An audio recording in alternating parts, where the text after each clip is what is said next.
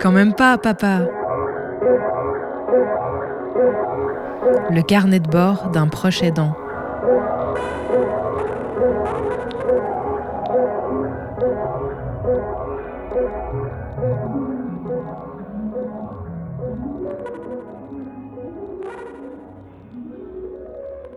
Face à la maladie et au quotidien de proches euh, on peut se sentir parfois un petit peu seul, euh, notamment quand on est confronté à une maladie un peu rare, une maladie génétique dégénérative, comme euh, c'est le cas pour ma fille par exemple.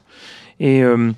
l'ai déjà raconté par le passé, mais euh, quand on a découvert la maladie, je me suis tourné vers une association anglaise euh, qui regroupait des personnes concernées par euh, cette maladie et des variantes, qui s'appelle BDFA. J'ai eu l'occasion d'apprendre plein de choses, et puis je me suis dit qu'il bah, y avait sans doute des structures équivalentes en France, et c'est à ce moment-là que j'ai découvert VML, l'association Vaincre les maladies lysosomales, notamment grâce à son site internet. Et aujourd'hui, euh, c'est de cette association dont j'aurais envie de vous parler en vous racontant euh, ce qu'elle m'apporte au quotidien et puis pourquoi je pense que, en tant que personne euh, proche ou concernée, il est important qu'on adhère à cette association et qu'on la soutienne.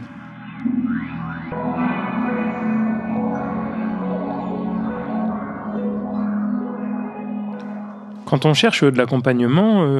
il y a plein d'organismes ou d'endroits. On peut trouver des endroits où échanger ou trouver de l'aide. Euh, je pense par exemple en premier lieu aux groupes de parole locaux qui sont dédiés aux proches aidants ou à une maladie euh, spécifique. Euh, par exemple, autour de chez moi, il y en a plusieurs qui sont organisés par des associations, parfois proches des CHU par exemple, qui permettent de se retrouver une fois par mois pour discuter du quotidien et puis rencontrer d'autres personnes qui vivent des choses semblables il y a aussi euh, des groupes de parents dans les structures où les jeunes sont accueillis. Dans la structure où ma fille est accueillie, par exemple, il y a une association euh, des parents. Et même si j'y ai jamais participé, je sais que c'est un endroit où on peut euh, échanger et partager des vécus communs avec d'autres parents, se questionner, se donner des coups de main. Un peu plus loin et plus déconnecté, on trouve aussi des groupes Facebook ou encore des forums un peu à l'ancienne, d'endroits où on peut trouver d'autres personnes avec qui discuter c'est comme ça que sur la maladie précise de ma fille, au fil du temps, j'ai pu rejoindre quelques groupes de discussion en langue française ou en langue anglaise, où euh, bah, parfois on échange des petites idées, des astuces, on partage notre quotidien, parfois aussi on demande de l'aide quand on est un petit peu perdu et quand on se sent seul face à quelque chose de compliqué. Je pense par exemple à la gestion de la douleur ou à la difficulté à dormir, euh, questions qui traversent le quotidien des enfants qui euh, sont touchés par la maladie de ma fille et pour lesquels ben, les parents cherchent toujours des solutions et sont contents de trouver d'autres personnes qui en ont exploré. Et puis, il existe des associations nationales, euh, par exemple spécifiques à la maladie, et euh, c'est le cas de l'association Vaincre les maladies lysosomales, dont euh, je vais parler aujourd'hui dans le podcast. À vrai dire, quelle que soit la structure ou le groupe qu'on souhaite rejoindre, au début, c'est pas, pas tout le temps simple, on n'ose pas. on peut avoir du mal à franchir le pas au fil du temps, j'ai pu observer qu'il y avait plein de questions qui arrivaient. Euh, ça peut être la peur de partager avec quelqu'un d'autre euh, ses problématiques personnelles, euh, la crainte peut-être que les autres ne vivent pas exactement la même chose que nous, et que du coup les réponses ou leur quotidien soient tellement déconnectés de ce que nous on vit que bah, finalement les échanges ne seront pas très utiles, ou encore le fait que ce qu'on vive au quotidien soit tellement important, tellement intense, que ça demande tellement d'énergie, qu'on n'arrive pas à trouver le temps d'aller échanger avec d'autres personnes. Tous ces facteurs-là font que parfois, eh bien, euh, les personnes qui sont proches aidantes ne trouvent pas euh, le, chemin vers euh, bah, des groupes de discussion, des associations, des, espaces d'échange ou de partage. Et bah, je dois avouer que ça peut être un petit peu dommage. Et c'est ce que je voulais montrer en parlant plus spécifiquement aujourd'hui de l'association Vaincre les maladies lysosomales, où j'ai trouvé beaucoup de choses qui, je crois, pourraient être utiles et, correspondre à pas mal de, de proches aidants concernés par l'une des 50 maladies couvertes par l'association. La première fois que j'ai rencontré l'association et puis ses membres, ses adhérents, c'était à l'occasion d'un week-end des familles. C'est quelque chose qui est organisé euh, chaque année par l'association. Bon, en temps de Covid, c'est un peu une exception, mais sinon, euh, voilà, euh, au printemps, on se retrouve tous ensemble. et alors cette année-là, j'y étais allé seul. puis j'étais vraiment super content d'avoir fait des rencontres intéressantes, d'avoir rencontré d'autres personnes qui vivaient des choses finalement pas si éloigné de celle que je vivais moi. Euh, et puis euh, j'avais trouvé que c'était des moments chaleureux pour euh, aussi apprendre des choses, partager. ça avait aussi un côté un peu compliqué, intense émotionnellement, puisque c'est la première fois que j'avais été confronté à la maladie avancée. À ce moment-là, ma fille avait perdu la vue, mais les autres symptômes ne s'étaient pas déclarés. Et puis en fin de week-end, il y avait un lâcher de ballon en souvenir des familles qui avaient perdu leurs proches pendant l'année, et ça, ça avait aussi été un moment poignant. Le week-end avait été particulièrement intense et en rentrant chez moi, je m'étais dit que j'avais vraiment rencontré un endroit, un groupe de personnes avec qui j'avais envie de continuer à échanger. Je suis donc devenu adhérent euh, et puis euh, ben, grâce à cette association, j'ai découvert euh, le Lysosome Info, ce petit magazine qui arrive une fois par mois et qui permet d'être tenu au courant des actualités sur les différentes maladies. Et puis, au fil du temps, bah, j'ai échangé avec d'autres parents. Et puis, même, euh, je me suis retrouvé impliqué euh, euh, auprès de l'association pour structurer et coordonner les échanges autour de la maladie précise de ma fille, parmi les 50 maladies de l'association. Et puis, ma culture associative m'a naturellement amené à participer au conseil d'administration. Mais bien sûr, c'est pas là-dessus en priorité que je voudrais revenir. Et dans la suite de cet épisode, je voudrais raconter quelques-uns des éléments forts qui font que VML est une association qu'on a envie de rejoindre quand on est concerné par ces maladies. Sur le site internet de l'association, on trouve trois valeurs clés euh, qui constituent VML, qui sont la solidarité, l'engagement et la rigueur. Je trouve que ça couvre assez bien l'état d'esprit et l'attention qui est portée euh, par les différentes personnes qui agissent au sein de l'association, que ce soit les adhérents et les adhérentes, que ce soit euh, les bénévoles qui sont là au quotidien quand il y a des événements, ou encore l'équipe salariée qui coordonne euh, toutes ces actions.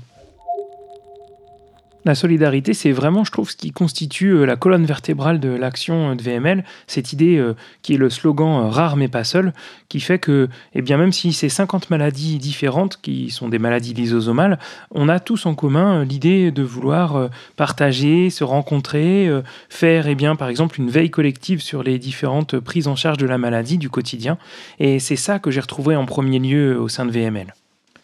Concrètement, ça se matérialise par euh, des rencontres, les rencontres annuelles par exemple dont j'ai parlé tout à l'heure, mais aussi des rencontres plus spécifiques à une pathologie quand il y a une actualité ou quand le besoin se fait ressentir de se retrouver. C'est euh, les groupes pathologie qui viennent animer euh, de manière transverse l'association sur bah, à chaque fois une pathologie particulière.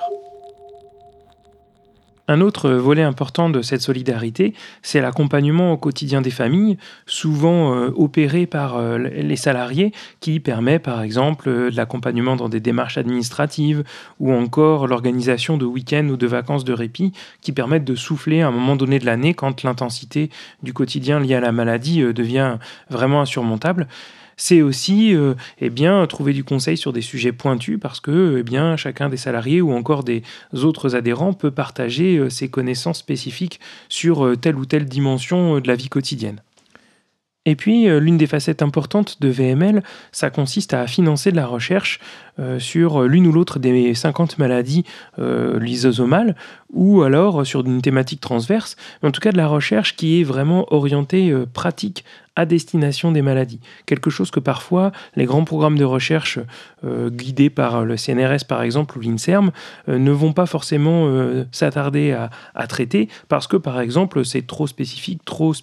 rare comme maladie ou encore c'est la déclinaison d'une expérimentation qui a déjà été portée sur une autre maladie proche et qu'on n'a pas forcément d'intérêt scientifique immédiat à, à traiter la variante pour cette maladie en particulier.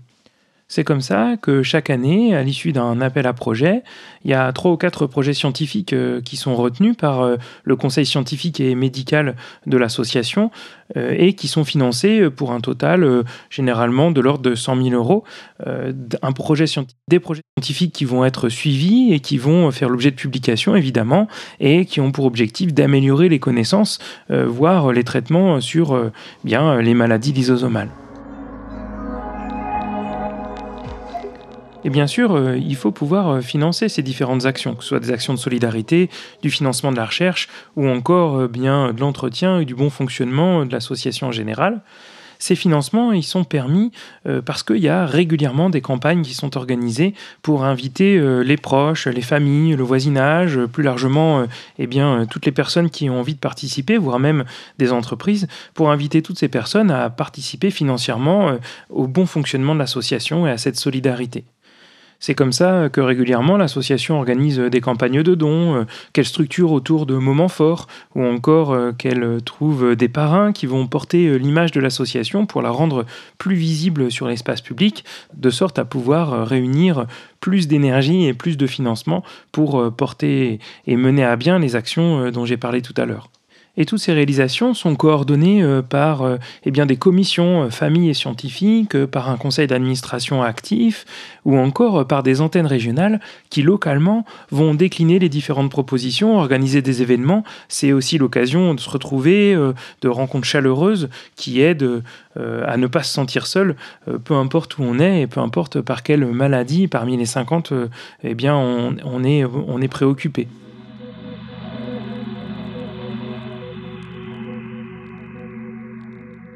Une association autour euh, de maladies rares, comme VML, je crois que c'est, vous l'aurez compris, un outil dont on peut s'emparer pour euh, eh bien, trouver de l'aide, pour euh, rencontrer, partager avec des gens, pour ne pas se sentir seul. C'est quelque chose qui est essentiel. Et je dois euh, dire ici un grand merci à l'ensemble des personnes qui font vivre cette association que je suis content de connaître, avec qui j'aime passer du temps et qui me permettent bien de partager des questionnements, de faire avancer certaines des problématiques, de réfléchir. Et je dois le dire aussi, qui ont en partie alimenté par les discussions qu'on a eues les différents épisodes du, du podcast Quand même pas papa pour cette première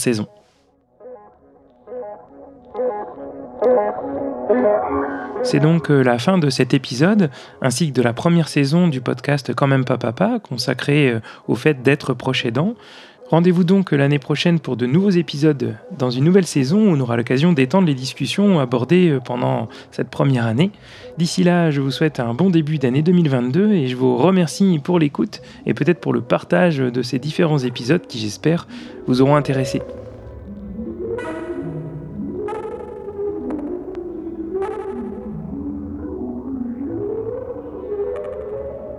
Un podcast à retrouver sur le cri de la girafe.org.